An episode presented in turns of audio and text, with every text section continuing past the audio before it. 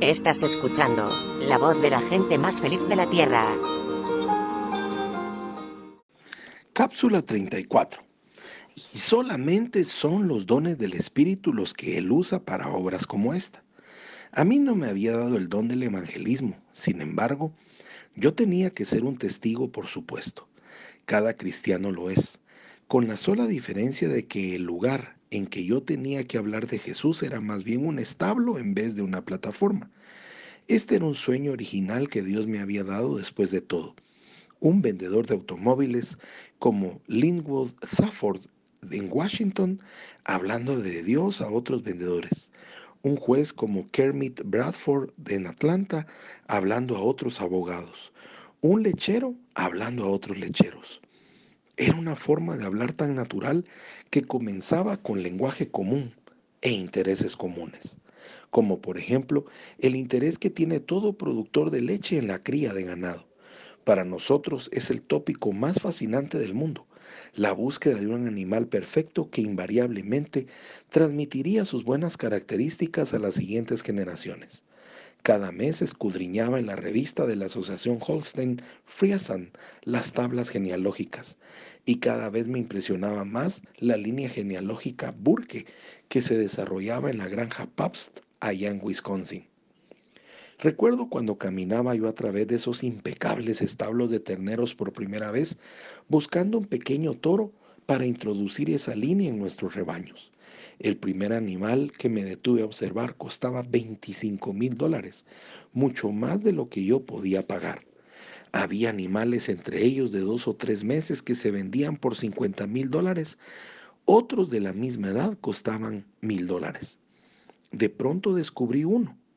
En un corral a lo largo de la tapia sur del establo, un pequeño animal fornido que se mantenía separado de los demás como iluminado por un rayo que estuviese brillando especialmente sobre él.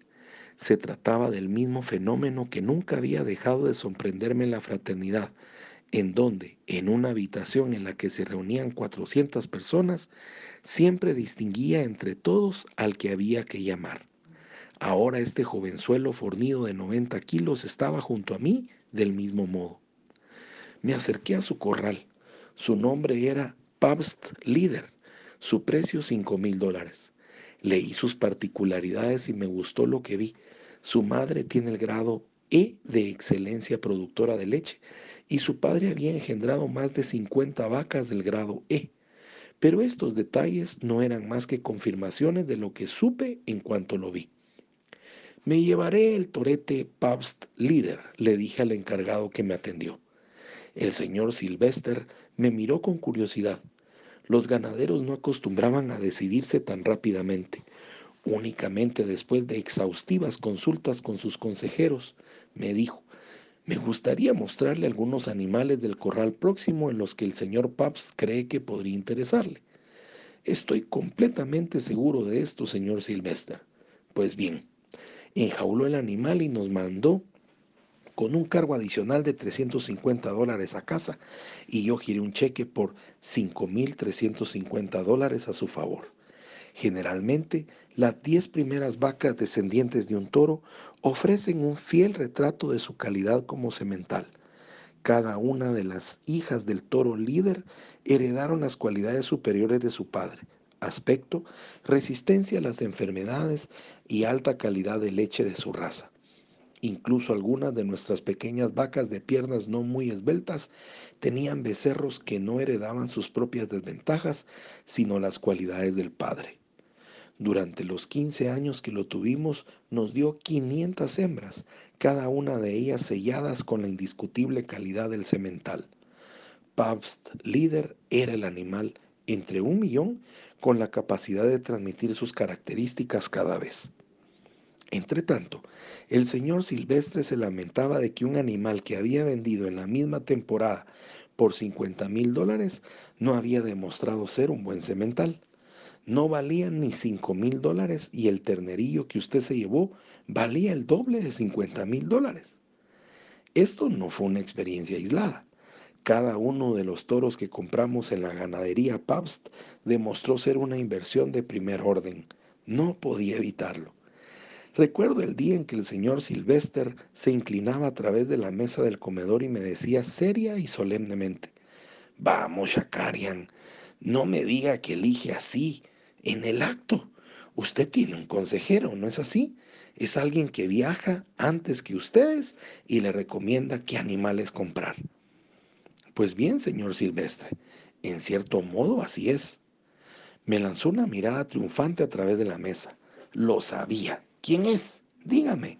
No le vamos a aumentar el precio porque sepamos quién le aconseja.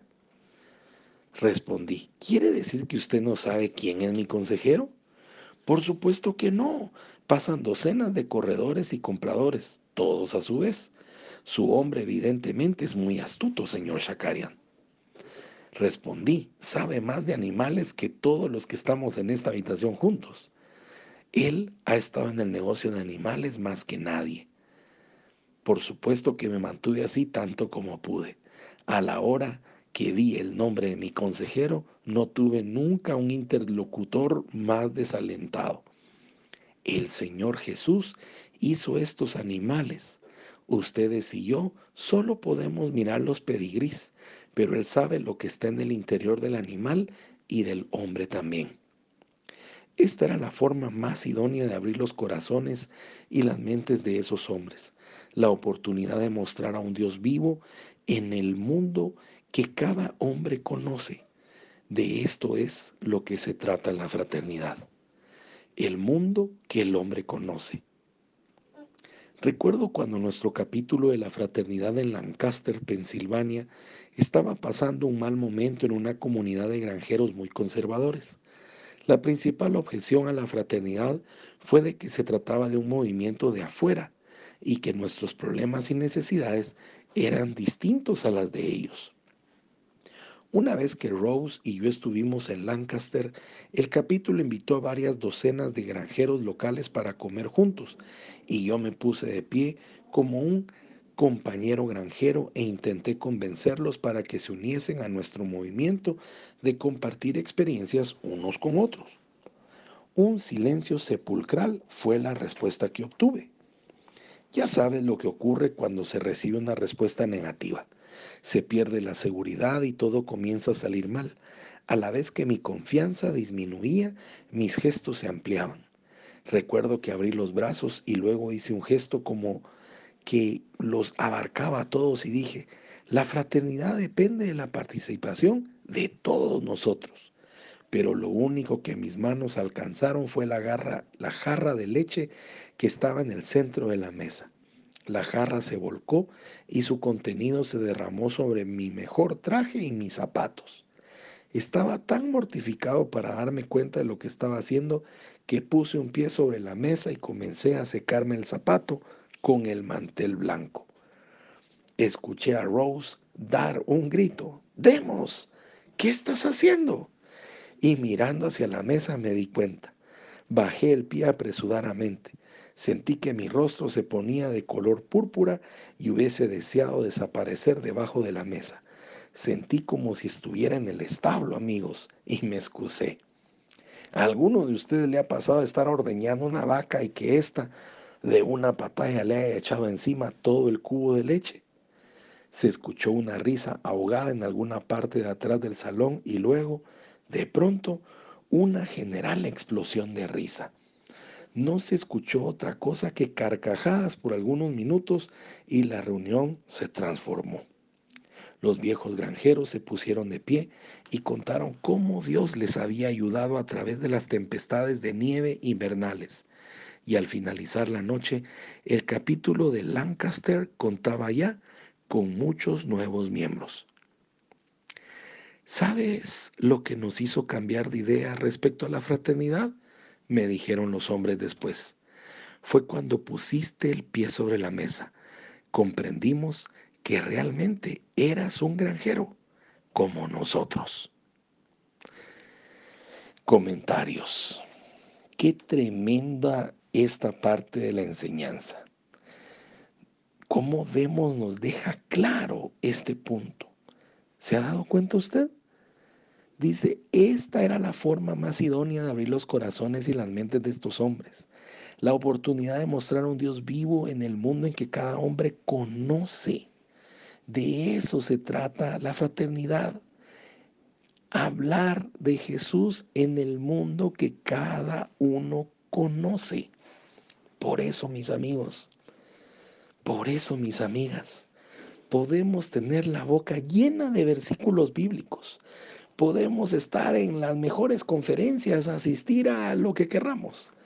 Pero en esta fraternidad, la estrategia que lleva a poder es compartir con otras personas lo que Dios ha hecho en tu vida, en tus palabras, en tu sistema. Y cuando queremos cambiar esa naturaleza, nos metemos a veces aún hasta problemas en que parecemos predicadores, evangelistas, muchas veces queriendo dar consejo cuando lo que debemos es compartir nuestra experiencia de vida de una manera natural. Soy Pablo Zárate y te deseo un día lleno de bendiciones. Hasta mañana.